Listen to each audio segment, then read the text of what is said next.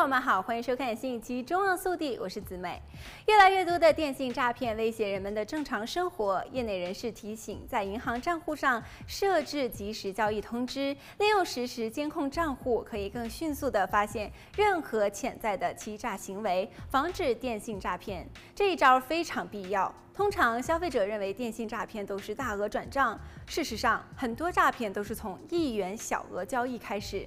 有南加的华人反映，账单上曾经出现莫名其妙的交易，金额非常小，没有引起重视，结果日积月累，大笔的钱财被骗走。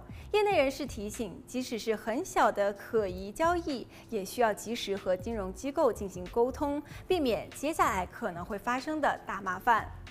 因为一些不法分子在窃取银行账户等个人信息后，会开始试探性地实施小额转账，利用人们的忽视心理，最终达到诈骗目的。因此，设置账户变动及时通知，就可以最短时间发现潜在的欺诈行为。针对各类盛行的电信诈骗，一定要严格的保管个人信息，除非确定使用的网站或者是应用程序合法，否则不要分享地址、涉案号或者是信用卡等机密信息。在不确定的情况下，亲自到银行柜台办理最为妥当。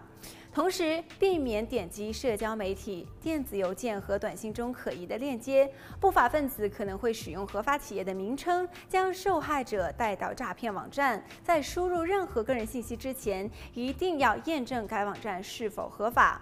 人工智能的发展也让欺诈者有更多的可乘之机。不法分子利用 AI 造假，让知名人物在社交媒体上为公司产品或者是服务背书，从而取得消费者的信任。